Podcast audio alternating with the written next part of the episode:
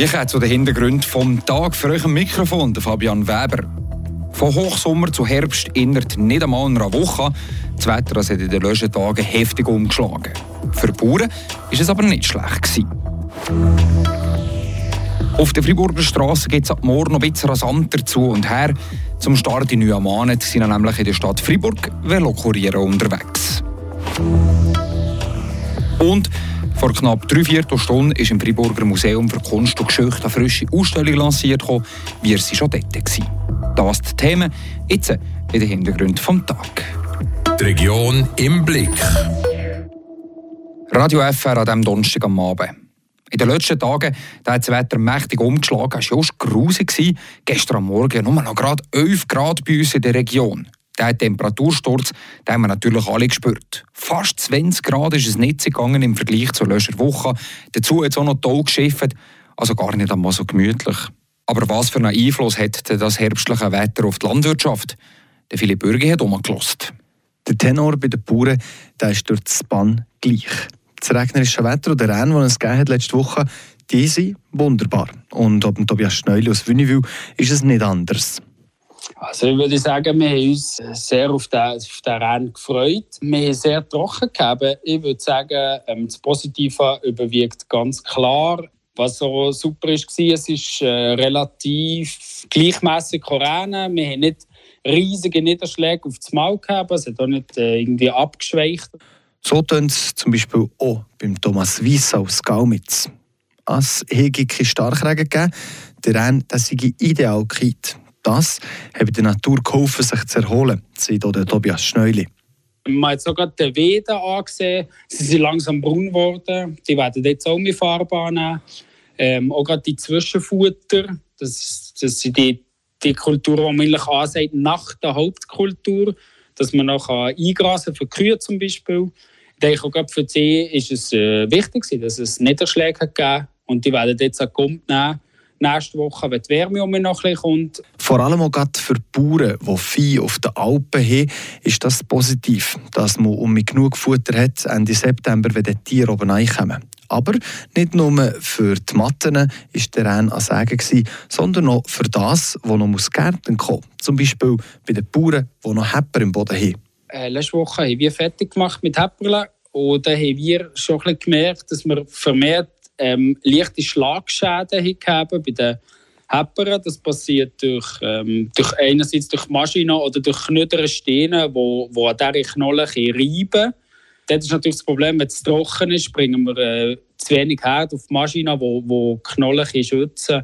Und durch das, dass es jetzt feuchter ist, werden sie sicher jetzt auch besser Teppern graben. Es gäbe nur einen Nachteil bei diesem Wetter sagt Tobias Schnölli aus Wünnewil.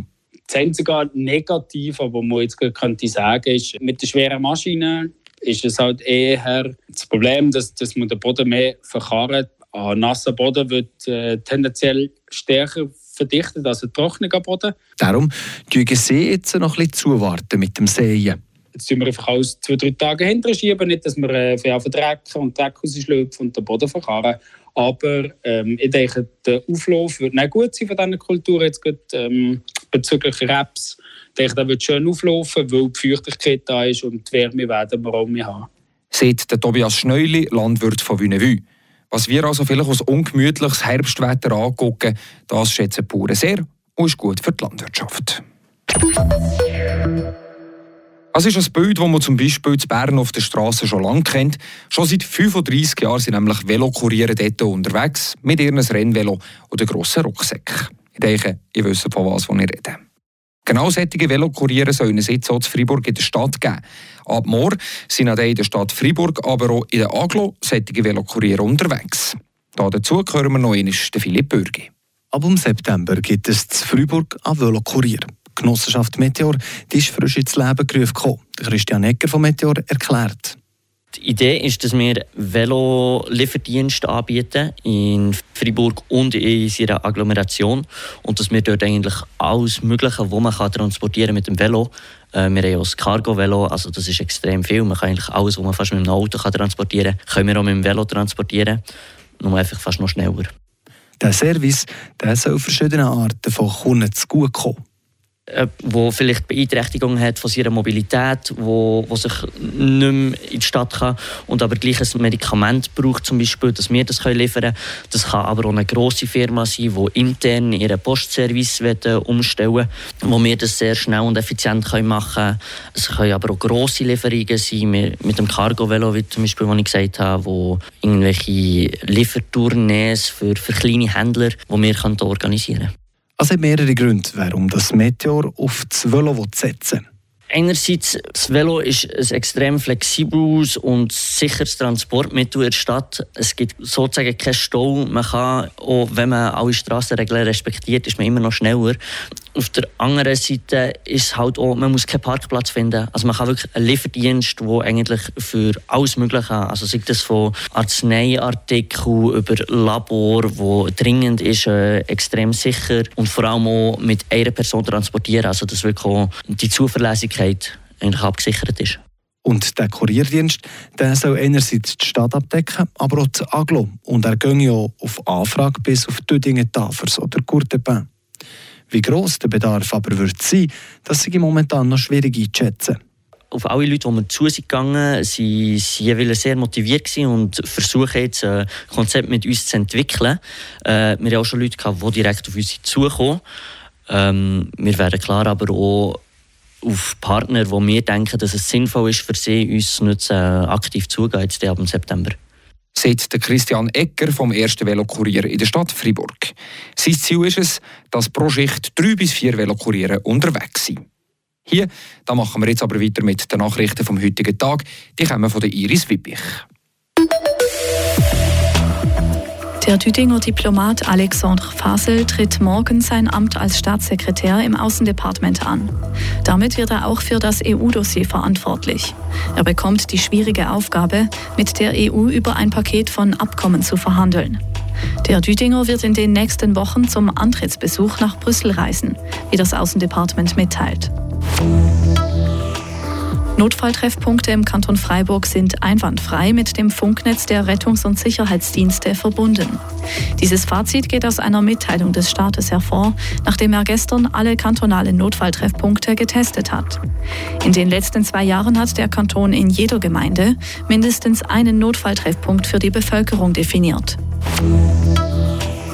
Im Kanton Waadt ist es heute Morgen auf der Autobahn A1 zwischen Morsch und Obon zu einem spektakulären Unfall gekommen. Ein Strommast am Rande der Autobahn wurde von einem Lastwagen mit Anhänger erfasst und stürzte auf die rechte Fahrspur. Wie eine Sprecherin der Waadtländer Kantonspolizei mitteilte, gab es keine Verletzten. Der Verkehr wurde durch den Unfall stark beeinträchtigt. Vor gut drei Viertelstunden ist im Friburger Museum für Kunst und Geschichte eine frische Ausstellung losgegangen, die von der Friburger Künstlerin von der Stefanie Bechler. Unser Tobias Brunner der hat die Ausstellung schon vorher dürfen besuchen. Sie heißt Have Faith oder auf Deutsch Hab Vertrauen. Und natürlich habe ich die Künstlerin Stefanie Bechler gefragt, was es mit diesem Titel denn auf sich hat. Also warum das ihre Ausstellung den Namen «Hab Vertrauen» bekommen hat. Ja, wir leben im Moment wirklich nicht in den einfachsten Zeiten. Es hat Covid gehabt. Der Krieg ausgelöst. Und äh, der Klimawandel ist auch ein Thema. Also es, mm, ja, manchmal weiss man schon nicht mehr so, ähm, wo Hoffnung suchen. Sie selber findet Hoffnung in ihrer Arbeit und auch drumherum, trotz der vielen Krisen, die wir im Moment erleben. Daran glauben ist so wichtig, weil, ähm, ja, weil die Welt ist viel zu schön, dass man, ja, dass man einfach aufgibt. Es hat immer wieder so schöne Momente, in meiner Arbeit oder im Leben, dass man einfach nicht so aufgeben soll. So. Darum also der Titel «Hab Vertrauen» oder im Original eben «Have Faith».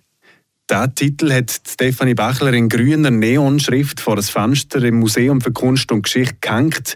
Man sieht ihn also auch von außen gut.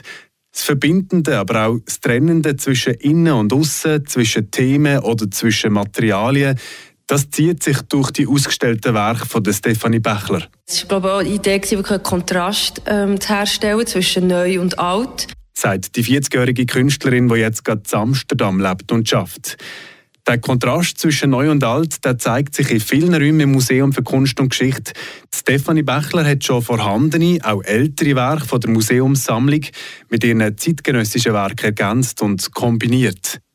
In einem Raum sieht man mittelalterliche Holzfiguren, die zeitgenössische Stoffarbeiten von der Künstlerin in der Hand haben. In einem anderen Raum hängen alte Holzgewehr und Revolver. Dazwischen hat Stefanie Bächler ihre Tonarbeiten gehängt. Undefinierbare, schlangenartige Keramikarbeiten, die eben den Kontrast zwischen definiert und undefiniert und auch zwischen verschiedenen Materialien bilden. Besonders interessant ist, dass nicht alles perfekt daherkommt und so ein Keramikwerk in der Ausstellung ab und zu auch mal Riss hat oder auch schon mal vor der Fertigstellung kaputt gegangen ist, wie sie mir gesagt hat. Aber Stefanie Bächler sagt, auch wenn so etwas einmal passiert, man muss einfach weitermachen, oder? So ein Keep going. Einfach nicht aufgeben. Nicht aufgeben oder eben Vertrauen haben. Das ist das Motto der Ausstellung Have Faith im Museum für Kunst und Geschichte. Ab um halb bis heute ist die Vernissage losgegangen und die Ausstellung von Stefanie Bächler die geht jetzt noch bis zum 24. März 2024. Das war es mit dem Hintergrund vom Tag am letzten Tag im August, aber auch am ersten Tag, wo unser Radio FR Gotteron Podcast online gegangen ist. Für alle, die kaum noch auf die Saison von unseren Drachen warten, der Benchside Podcast der verkürzt euch die Wartezeit. Ab heute auf Spotify, Apple Podcast oder natürlich auch auf Frapp. Dann bleibt mir jetzt noch euch einen wunderschönen Abend zu wünschen. Für euch im Studio war der Fabian Weber. Ciao zusammen. Das bewegt heute Freiburg. Freiburg aus seiner Geschichte. Ging auf frapp.ch.